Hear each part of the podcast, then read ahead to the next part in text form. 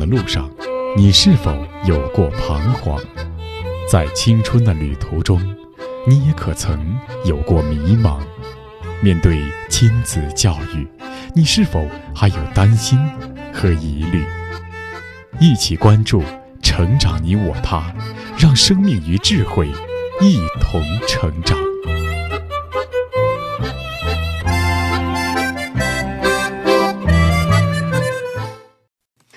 愿生命与智慧一同成长。海内外的各位听友，大家好，欢迎来到《成长你我他》，我是您的朋友钟庆。听众朋友，当孩子处于青春期的时候，要问父母最担心什么问题？我们最经常听到的一个答案，可能是担心孩子早恋。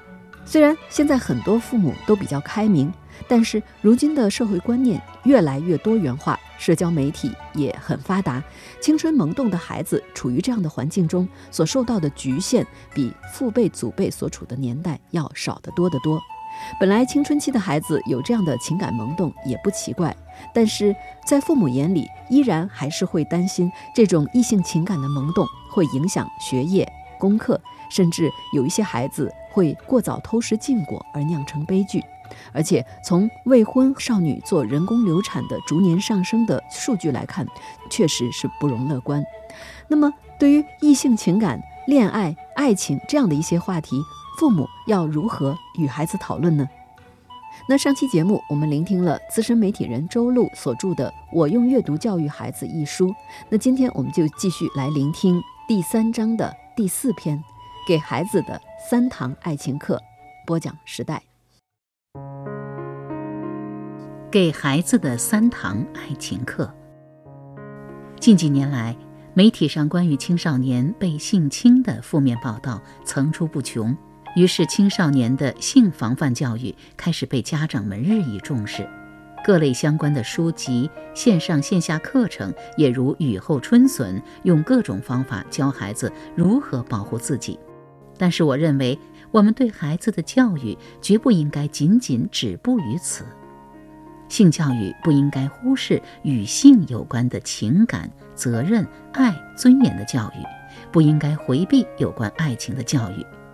老师和家长应该认真给孩子讲授什么样的爱是美好的，应该如何处理爱情等等。好的爱情教育其实是人生观的教育，是人格教育，是责任与爱的教育，而不只是不要谈恋爱的教育。我们这一代人在少年时代的爱情教育是缺失的，那时候动不动就给学生扣上早恋的帽子。但其实，在高压之下，男生和女生对爱更加充满无穷的好奇与一探究竟的渴望。身边一些优秀的女孩子因处理不好这个问题而走了不少人生的弯路。在零零后身处的这个时代，互联网的内容泥沙俱下，再加上青春的懵懂无知，更容易迷失方向。所以，中央教育科学院南山附属学校前任校长李庆明表示，在某种意义上，我们是爱情教育缺乏的国度。因此，我在这里提出要给孩子上三堂爱情课。第一课，与孩子真诚坦率地讨论文学中的爱。现在很多孩子都是通过互联网来认知爱情。但这些途径传达给他们的信息往往是模糊的，甚至是错误的、荒谬的，这很可能给孩子造成不可避免的伤害，甚至毁了他们的一生。所以，一定要就此话题与自己的孩子不断进行坦率、真诚的探讨，陪他走完这段对爱充满探索和好奇的生命旅程。从三年级起，女儿就悄悄告诉我。班上某个女生喜欢某个男生，某个男生追某个女生，云云。我总是淡定的一笑，回答只有两个字：正常。后来女儿告诉我，她好像也喜欢上了某个男生，我依然淡淡一笑：正常啊，恭喜你长大了。对于这些十多岁的孩子而言，喜欢是发现另一个生命的美好的开始，是一件令人高兴的事情。这时的喜欢和喜欢一个好朋友没有什么不同，没有什么值得大惊小怪的。他问我：“妈妈，你小时候喜欢过哪个男生吗？”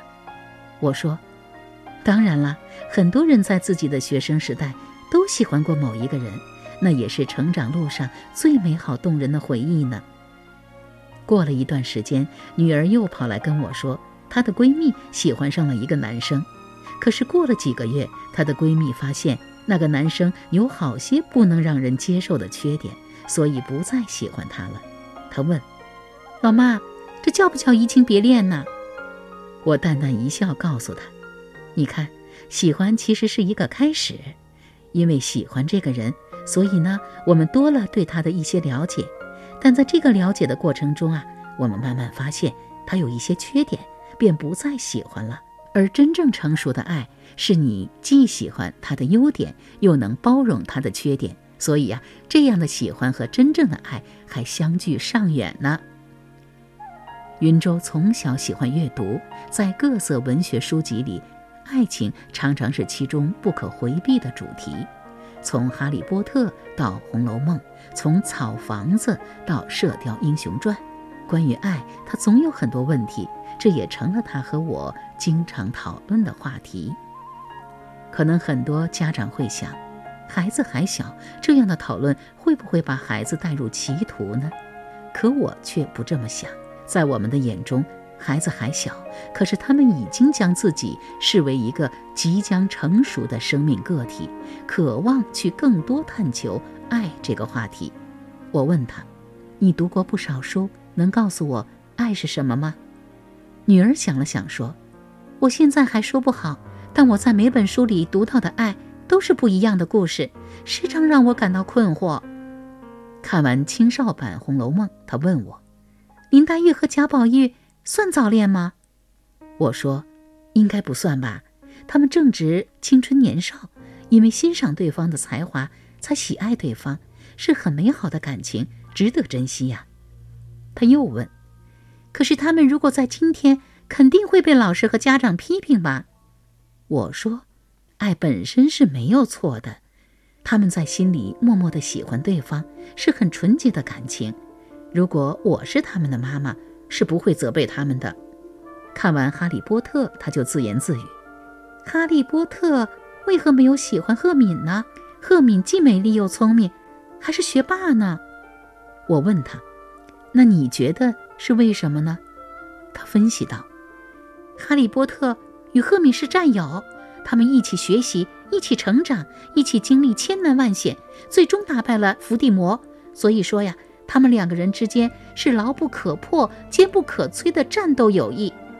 我说：“那么看来，男女同学之间也会建立起如同哥们儿一般的生死情谊哟。”他说：“看来是的，不过我好像还没有遇到这样的患难之交。”那呀，你就耐心等待吧。我笑着冲他眨眨眼。看完《射雕英雄传》，他又发出疑问。黄蓉为何会喜欢那个呆头呆脑的郭靖啊？要是我呀，才不会喜欢他呢。我放下手中的工作，认真的想了想，说：“嗯，有时候啊，越是聪明的女孩子，就越喜欢那种忠厚老实的男生，可能觉得这样的人大智若愚，所以呀，才会产生安全感吧。”云舟摇头晃脑地说：“哈，那我以后也要找这样靠谱的男生。”那就加油吧，我笑着说。每个人呀都有选择自己爱人的权利，对于他们的选择，哪怕我们暂时还不能理解或者认同，也要给予足够的尊重。通过这些文学作品，我们可以告诉孩子，每个作家都有自己的人生阅历，所以在他们的笔下，对爱的诠释是不尽相同的。况且在人生不同的年龄段，对爱都会有不同的理解。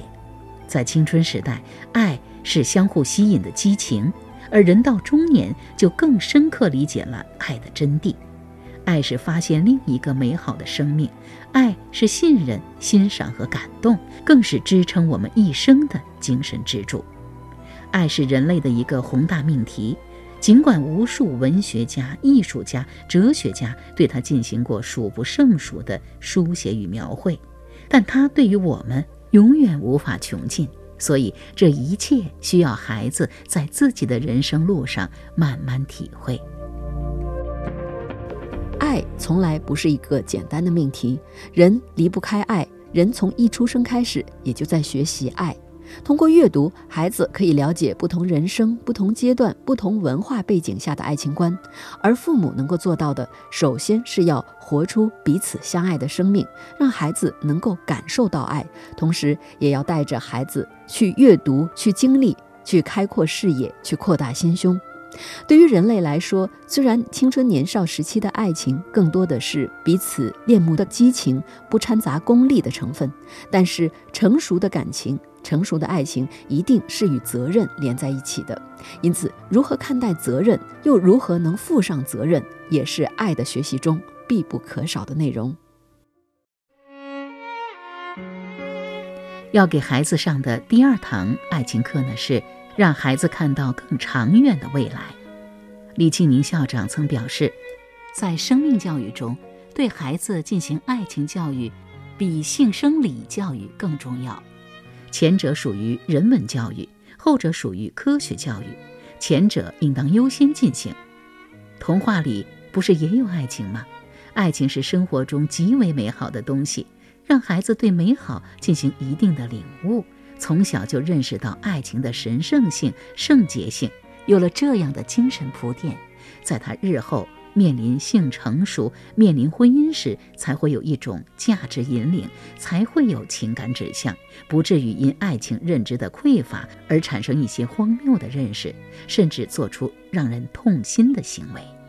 还记得五年级的那个暑假，云州抱回了学校指定的阅读书，其中一本是《七色书简》，这是一部散文集，其中第一篇是孙云晓老师的。你是一只小鸟，在文章中，作者收到了一个名叫雨的高三女孩的来信。她说她爱上了自己的语文老师，打算放弃高考，与语文老师生活在一起。她将为他放弃自己的前程。在做出最后的决定之前，她想问一问作者的意见。作者立刻给他回信了。他说，他尊重他的想法，并没有立刻否认，而是请他在。高考中一搏，等上了大学，了解了外面的世界后，再理性的用自己的阅历做出判断。到了那时，他已经变得成熟。如果他还喜欢那位老师，作者也支持他。雨听从了作者的劝告，上了大学，并在大学里收获了真正的爱情，也收获了与之前做出的决定完全不一样的人生。云州看完此文后。深有感触，写了这么一篇读后感：青春是一趟不知终点的旅行。其实，在每个人的青春里，都有过一段迷茫的时光，不知道该如何去做，该如何选择自己的未来。如果雨当年没有听从作者的劝告而放弃了上大学，现在的结果也许会不大一样呢。但他很幸运遇到了作者，带着他走出了迷茫的青春，去看外面的世界，多了一个可以选择的人生，获得了真正的幸福。正如你是一只小鸟所说，外面的天空很大，不展翅翱翔，怎能看到最美的景色？所以，当你迷茫时，不要忘了看一看天空，看一看外面的世界。青春等待着你去尝试、去冒险、去活出一段不一样的时光。青春是一趟旅行，没有人知道终点是什么样的，但至少我们可以把握沿途的风景，让它开出不一样的花朵，点燃不一样的烟火。从云州这篇读后感可见，一本好书真的是比父母更好的老师。这篇散文已经教会了孩子何为爱。如何在人生的十字路口做出重要选择？青少年教育专家孙云晓在《你是一只小鸟》中写道：“做教师的，尤其是做父母的，一旦听说上中学的孩子恋爱了，还爱上了比父母年龄都大的老师，父母甚至会用全世界最狠毒、最肮脏的语言骂孩子。”实际上，恋爱中的少男少女几乎都是激情如火，心中春光明媚。他们不讲门第，不讲贫富，不讲年龄，唯有爱情至上。诚如大文豪歌德所赞美的人性中的至纯至洁。如果父母和教师又骂又罚，这难道不是在制造悲剧吗？其实，初遇爱河的年轻心灵，多么渴望成年人的体谅与点拨，而父母与老师本是最佳人选，为何近在咫尺却天各一方呢？那要给孩子上的第三堂爱情课是阅读，帮助孩子理解爱的真谛。对孩子进行爱情教育，阅读优秀的文学作品无疑是最佳的渠道。这一点已经得到了众多教育专家的认同。尽管现在的语文教材长期排斥爱情内容，尽管有些老师对爱情内容采取跳过、屏蔽式的方式，但是我们家长不应该浪费众多优秀文学作品中的爱情教育资源，而应该对孩子进行爱情观上的引导，因为在那些好书里已经告诉孩子们应该追求什么样的爱情。记得在我的青春时代，有些文学作品帮助构建了我们那一代人的爱情观。著名的朦胧派诗人舒婷的《致橡树》深刻地探讨了关于两性在爱情中的权利平等问题。舒婷这样写道：“我如果爱你，绝不像攀援的凌霄花，借你的高枝炫耀自己；我如果爱你，绝不学痴情的鸟儿为绿荫。”重复单调的歌曲，不，这些都还不够。我必须是你近旁的一株木棉，作为树的形象和你站在一起，根紧握在地下，叶相触在云里。我们分担寒潮、风雷、霹雳，我们共享雾霭、流岚、红泥，仿佛永远分离，却又终身相依。这才是伟大的爱情，坚贞就在这里。爱不仅爱你伟岸的身躯，也爱你坚持的位置，足下的土地。对于舒婷这首《致橡树》，我至今还记得当年读完这首诗时震撼的心情。他告诉当年那个青春年少的我。爱不仅仅是某些影视作品里表现的卿卿我我、缠绵悱恻，它有更深刻的内涵和更博大的定义，有更重大的责任与担当，以及作为一个女性该如何与自己的灵魂伴侣朝夕相处。另一部伟大的作品《简爱》可以说是一部女孩的必读作品。因为它记录了19世纪英国一个出身卑微的女孩不断的追求自由与尊严，坚持自我，最终获得幸福的艰辛成长历程。书中的那段经典对白更是让人刻骨铭心。你以为我贫穷、相貌平平就没有感情吗？我向你起誓，如果上帝赐予我财富和美貌，我会让你难以离开我，就像我现在。难以离开你一样，上帝没有这样安排。但我们的精神是平等的，你我走过坟墓，平等的站在上帝面前。当时读完这本书，我写道：“为什么《简爱》感动亿万读者？因为《简爱》告诉我，何谓女性的独立与尊严，何谓爱的勇气和坚守，以及在面对爱人时，一个女性该如何保持自己的独立和平等。”当孩子进入青春期后，可以把这两部文学作品推荐给他们，让他们从那些深刻而隽永的文字中去慢慢体会。因为优秀的文学作品赋予人的智慧和力量，将会比父母的说教更易于被孩子接受。